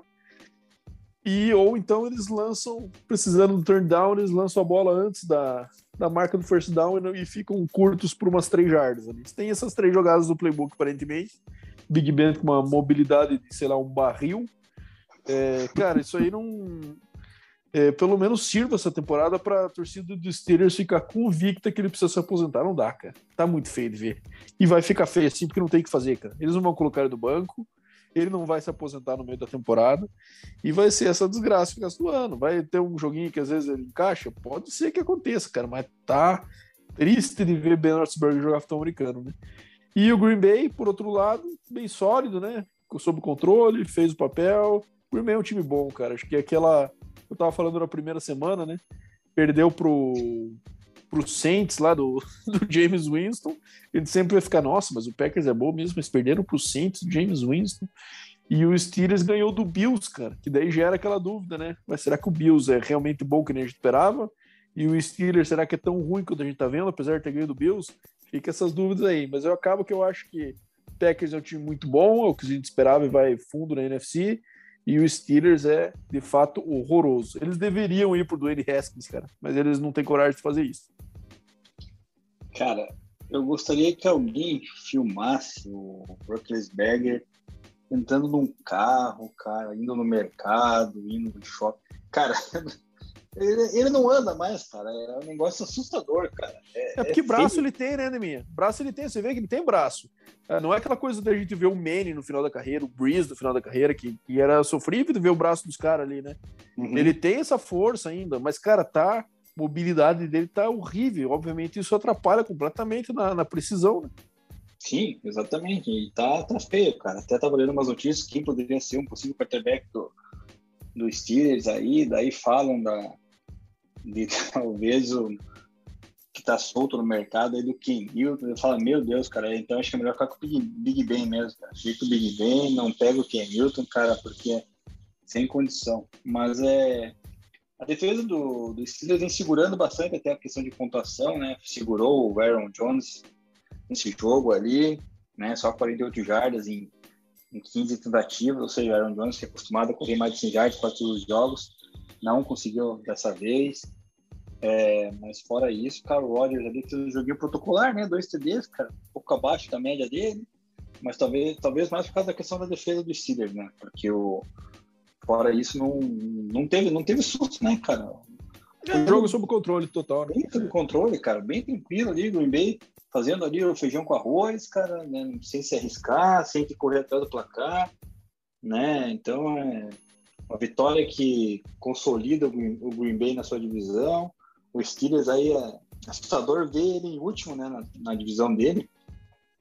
Acho que eu, cara, nunca deve ter visto o Steelers ficar em último na divisão dele desde que eu acompanhei né? a Não, eles, eles não têm um recorde negativo há várias temporadas, né? É, então acho que pelo, pelo visto vai ser a primeira, né, cara? Espero que seja e que o Denver semana que vem contribua com isso e consiga vencer, né? Pois é, cara. Querendo ou não, aquele recorde de que do Steelers ano passado foi bem maquiado por conta do calendário acabou sendo uma, um castigo, né? Porque daí decidiu-se que tudo tá bem, manteve para esse ano e deu no que deu. Bom, vamos falar dos jogos mais esperados dessa rodada.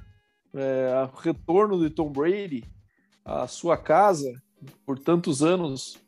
É, o Tampa Bay Buccaneers venceu o New England Patriots por 19 a 17 num jogo que acabou acho surpreendendo por essa margem apertada aí, pelo bom desempenho também do Mac Jones, né? E pelo Tom Brady, como eu falei no começo do nosso episódio aí, aparentemente deu uma. Ficou um pouco overhype para essa partida. Assistiu inteira essa aí, Deminha. O que, que você achou dessa, desse confronto tão aguardado? Pois é, por parte do Tom Brady acabou sendo decepcionante, né, cara? Acabou não lançando nenhum touchdown ali. A gente esperava bastante dele, inclusive, né? A gente esperava que o, que o, que o Eu achava que ia ser um entubado. É, é, então, acabou não acontecendo, cara. O negócio mesmo. Acho que o clima não ajudou, né, cara? Muita, muita chuva ali acaba prejudicando. Teve vários passes, inclusive do Tom Brady ali, cara, para o Antônio Brown na direita ali, que a bola Ah. claramente foi meio fora do. Toninho, Toninho que matou as apostas, né, Deminha? Pô, perdeu Também. duas bolas pra TD, cara. Tá maluco. Também dropou, é, então. E o Mac Jones, cara, se provou como sou o QB do futuro, né, cara, aqui da franquia e meteu dois CDs ali, cara, foi bem, bem digno o jogo, né, apesar da, da interceptação que, que sofreu. É, eu, E- eu tenho, Deminha, só interrompendo, mas eu tenho um pouco de calma pra dizer isso, sabe, cara? Eu vi bastante gente falando isso sobre empolgadaço com o Mac Jones. É, cara, só temos que lembrar que ele jogou quatro jogos e foi o primeiro jogo bom dele no ano, né? Então, assim, vai oscilar, não vai jogar sempre assim, não. Era todo um ambiente completamente diferente. Um, um jogo em que ele era franco atirador, né? Aquela coisa sem favoritismo nenhum. Jogo de pressão, pressão pro lado do Brady, tinha que ganhar, né, cara?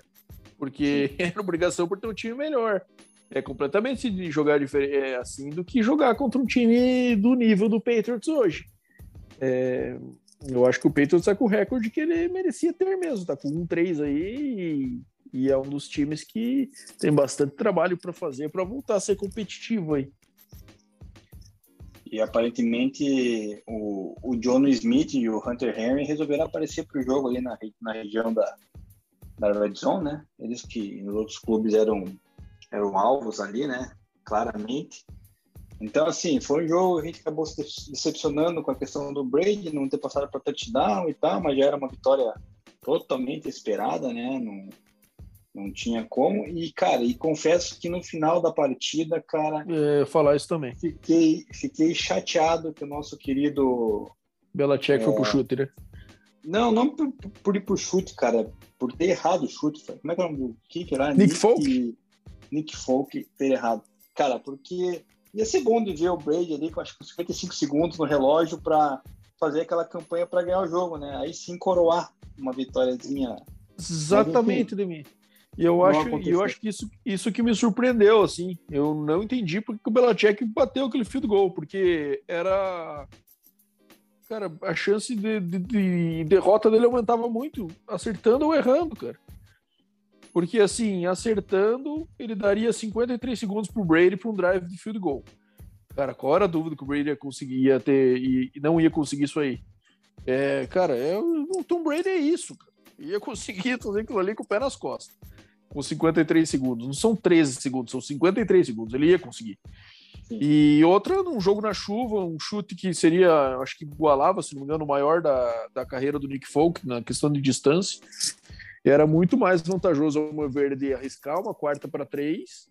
Se convertesse, poderia matar o relógio, ter um field goal mais curto, acho que faria mais sentido. Faltou confiança, provavelmente, no QB, né? E acho que, quem sabe, tenha sobrado confiança na defesa de achar que ele conseguiria bater o field goal e vencer e depois segurar esse Brady nesses 53 segundos para um field goal. Mas, enfim, achei bem conservador ao extremo, assim, essa decisão do Belichick e acabou pagando o preço. É, exatamente. Bora pro último, então, né, minha Monday Night Football, Raiders e Chargers. Então, vitória do Chargers por 28 a 14, um jogo que acabou sendo bem legal de assistir, né? Acabou sendo emocionante, acho. Parecia que ia ser uma sova do Chargers no primeiro tempo, acabou 21 a 0, né? Mas o Raiders reagiu no terceiro quarto, deixando o jogo em uma posse. Mas, cara, muito legal primeiro a agressividade do Brandon Staley, né, nas chamadas. Acho que não hesita em ir para a quarta descida, o que para mim mostra um entendimento muito bom de por que ele foi contratado, né, cara? Porque que queriam quebrar aquele estigma no Chargers de ser muito passivo quando tinha a liderança e acabar perdendo o jogo no final. E ele tá indo muito nessa pegada de ser agressivo, de cara, eu vou buscar a vitória é, vou arriscar, vou tomar risco, vou ser agressivo para não correr esse risco de falhar por omissão, né? Então tem dado certo, obviamente, o um negócio que às vezes passa um pouquinho do ponto, ao meu ver, como foi aquela situação do Chiefs que a gente discutiu semana passada. E o Justin Herbert, né, cara? Que se continuar nesse ritmo aí, vai ficar difícil pro Chiefs, que eu acho que o Chiefs ainda vai beliscar essa divisão, acredito, mas se o Herbert continuar jogando nesse nível aí, vai ser difícil buscar, hein? O Raiders era o time invicto nesse caso, nesse jogo, mas claramente era o pior time no confronto de ontem, né? Apesar de estar em vantagem no estádio, né? Tava jogando fora de casa, mas 70% da torcida era do Raiders. É, o Chargers teve um jogo bem bom. É, e assim, até teve uma discussão ontem em alguns grupos que eu tava, de. Se tivesse um redraft aí da, no, com Burrow e Herbert no board, quem que você escolheria primeiro? Caraca, hein? Burrow e Herbert. Pô, eu tava pensando num meme que eu vi hoje dos caras falando da questão do Miami Dolphins que poderia ter draftado o Herbert e draftou Tua, né? Mas Também, essa... isso bem lembrado. Essa vai amaldiçoar o do... Dolphins por um bom tempo. É, mas essa do Herbert, cara, eu acho. Putz, eu gosto mais do Herbert, pra falar a verdade, cara. Eu também vou de Herbert. Eu, eu acho que é muito pelo desse. momento de agora, né, cara? O cara tá com um zip na bola, precisão, um negócio impressionante, realmente. É, Eckler também é um jogo excelente, né? 7.8 jardas por carry, saiu machucado pelo drive, voltou e, e, manteve o ritmo, teve um TD recebido, um TD corrido. que ficou um pouco abaixo essa rodada foram os dois receivers, né? O Mike Williams e o Keenan Allen, que vinham numa sequência excelente, acabaram ficando meio apagados nessa partida aí. E o Raiders acabou tendo que abandonar a corrida cedo, né? E o Carter teve um jogo bem abaixo aí. 34 passes, só 196 jardas, não só uma interceptação não conseguiu achar o Darren Waller como de costume, apesar de ter feito o TD, só fez 50 jardas. E, enfim, acho que o melhor jogador do Raiders nessa partida, apesar dos números não dizerem, foi o Hunter Renfro, né? É, eu, uhum. eu gosto muito de ver ele jogar, cara. O cara é o futebol guy mesmo, né? Aquele jogador que é, é, não é atleticamente o melhor, mas é cara que tem muita vontade, muita raça, é, faz umas rotas ali meio cabulosa que ele inventou, provavelmente, nas pardalzadas que ele inventa ali. Deu uma porrada no cara no, no, fake punch ali que eles tentaram. Então é, é legal. Fica o destaque do Raiders, ao meu ver, por Hunter Renfrew na jogada, nesse, nessa partida. Mas acho que a vitória foi bem merecida por parte do Chargers, né, Demi? É, foi totalmente merecida. É, teve um cidadão lá que fez uma bet em 10 jogos, não sei se chegou a ver para ganhar cento e poucos mil dólares, dependia da vitória de três pontos ou mais do, aliás, de quatro pontos ou mais do Chargers, e mostra um vídeo dele na, na internet quando ele, quando eu acho que o Chargers abriu 14 a 0, né, que ele poderia sacar o valor integral de 62 mil, integral não, valor parcial de 62 mil, aí ele não, não sacou, né, fez bem, óbvio, né, porque é o seguinte, Eita, cara. Daí depois esquisitou, encostaram no placar. É, deu uma encostada. Mas daí é o seguinte, cara. Só tem um time que conseguiu virar uma partida perdendo de 21 a 0 para Los Angeles Chargers ou San Diego Chargers, né, no intervalo. Sabe qual? É, você tá perguntando, acho que é o Denver Broncos. Denver Broncos de Peyton Manning, né, cara? Então, o Raiders, cara, com o Derek Carr não vai conseguir, né, meu amigo? Desculpa, Derek Carr aí que tava com, com números altíssimos de jardas, já provou que, cara, era fogo de palha, né? Já meteu menos de 200 jardas, já lançou pique, já começou a não achar o Waller. Então, é, o Raiders já tá voltando a ser Raiders, né, cara? Tava, tava com saudades do Raiders, né, cara? O Raiders não tava sendo o verdadeiro, o legítimo, né, nas, últimas, nas primeiras três rodadas da NFL.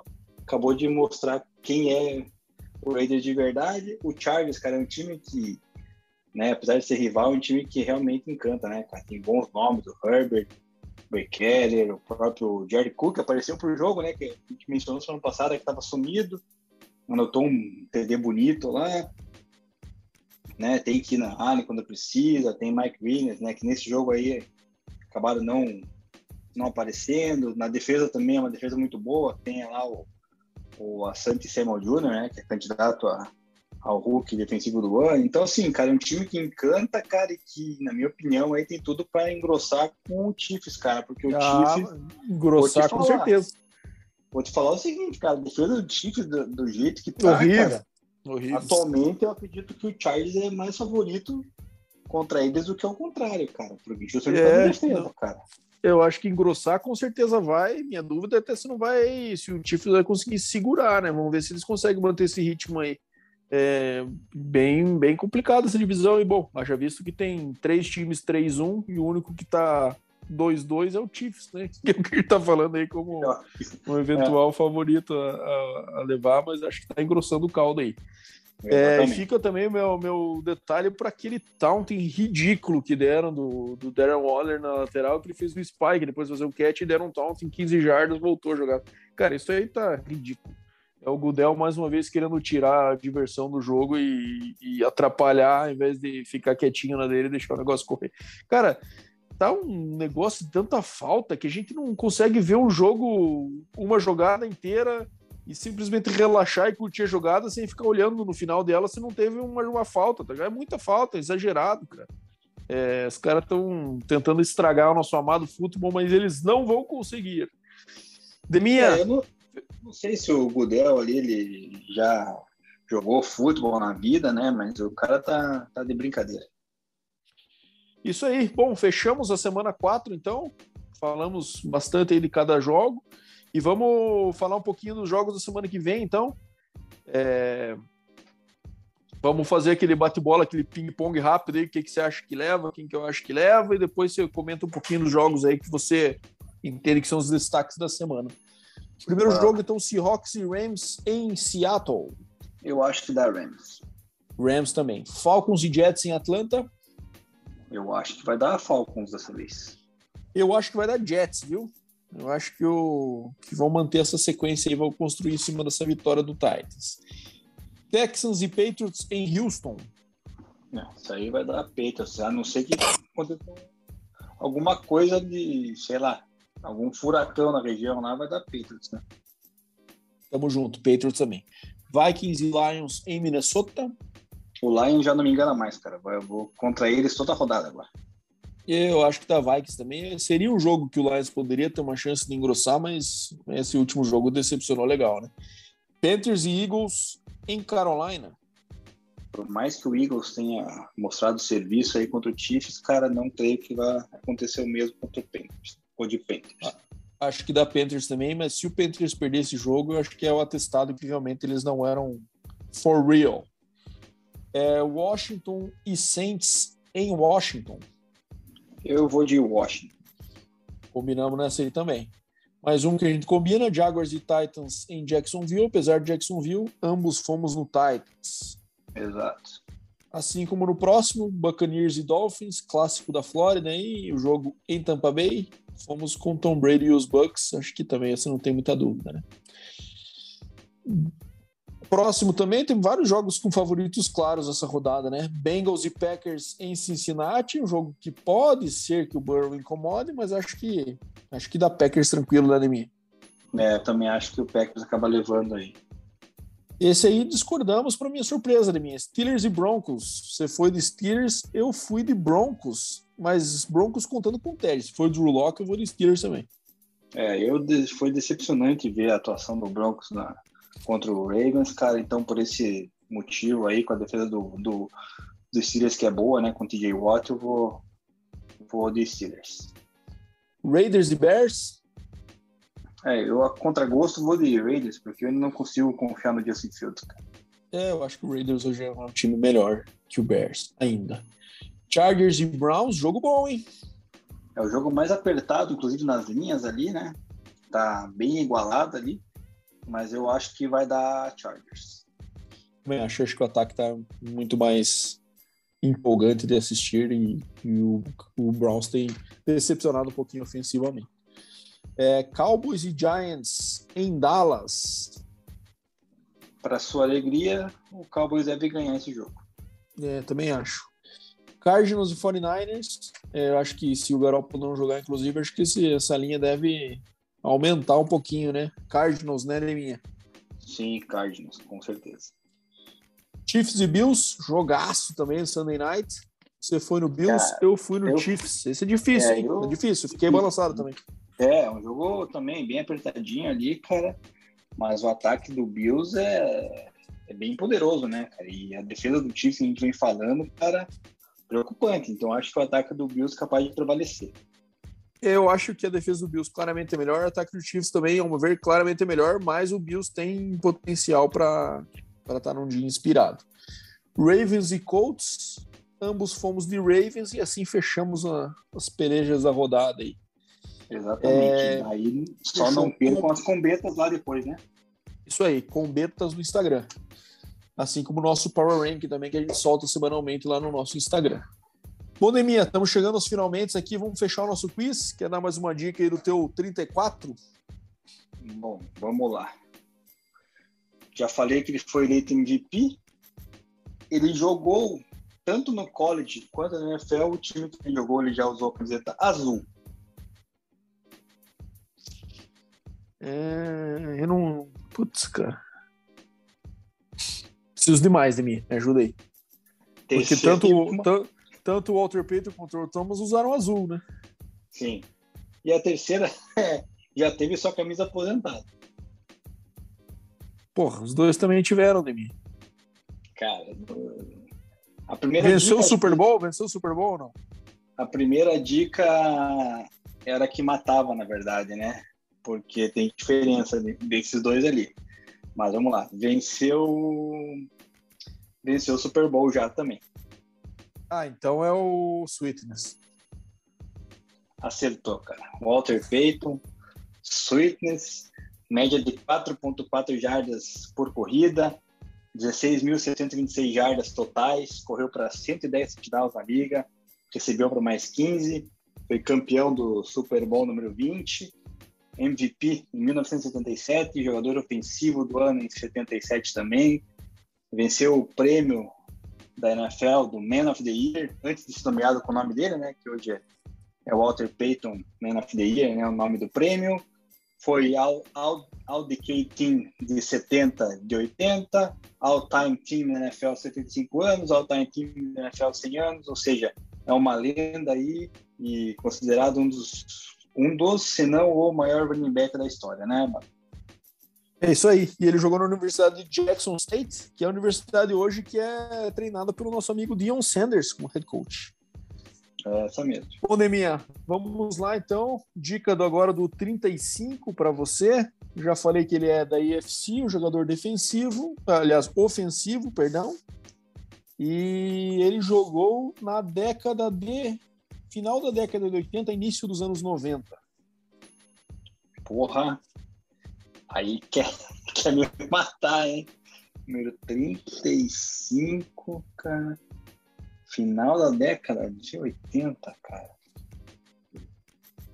Cara, preciso de mais dica, cara. Jogou com o John Montana no Chiefs. Aí te ajudei bem, hein, minha. Caralho, cara. Falamos dele esses tempos. Cara tinha um é apelido o... maravilhoso chamado The Nigerian Nightmare. Pô, cara, você veio buscar esse cara mesmo, cara? Claro, é. Ah, você tá de brincadeira, só que eu não lembro o nome dele agora, cara. Achei que você ia buscar o mais, mais famoso, cara. Christian Okoye. Ah, você tá. Não, não é possível, cara. A gente falou, ah, reclamou pô. do Gina, do Brado, trazendo uns caras esquisitos. Você vê Mas esse, esse cara... cara... é famoso. Pô, apesar de só ter.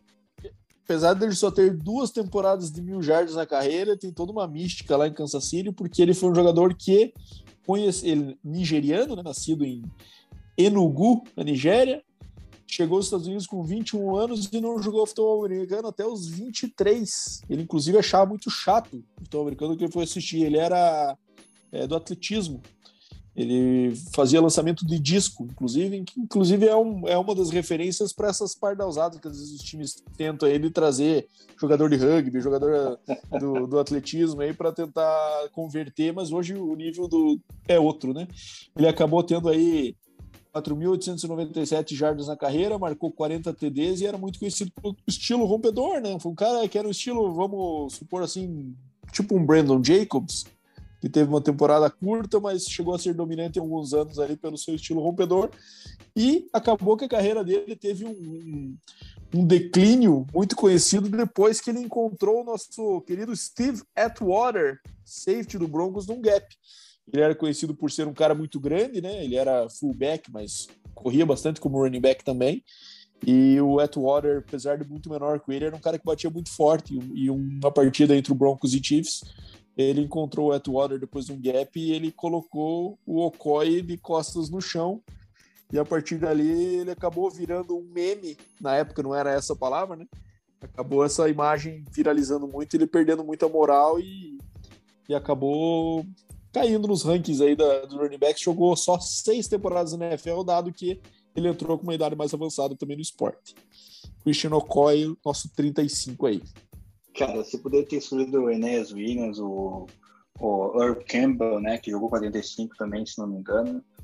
Você mandou esse cara aí totalmente aleatório, mas tudo bem.